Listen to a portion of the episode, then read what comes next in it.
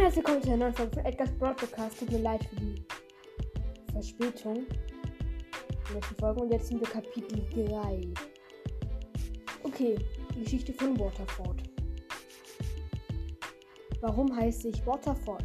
fragte er. Nun, ja, das war so. Deine Eltern starben, bei, starben beides sehr früh.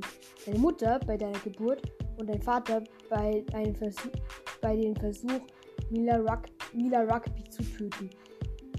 Er war Kopfgeldjäger. Da die Eltern deines Vaters genauso starben, wurdest du bei, dein, bei den Eltern deiner Mutter großgezogen.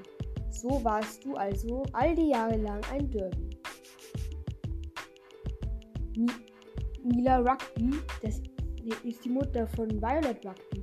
Und Violet Rugby mobbt mich mit Daniel Salen und Jakob Stanware schon seit Jahren, meinte Nero.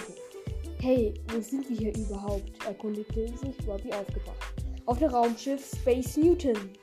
Ja, das war's mit der Folge. War ein bisschen kürzer. Die nächste wird auch ein bisschen kürzer. Ja, der Film ist wieder ein bisschen länger. Ja, und damit.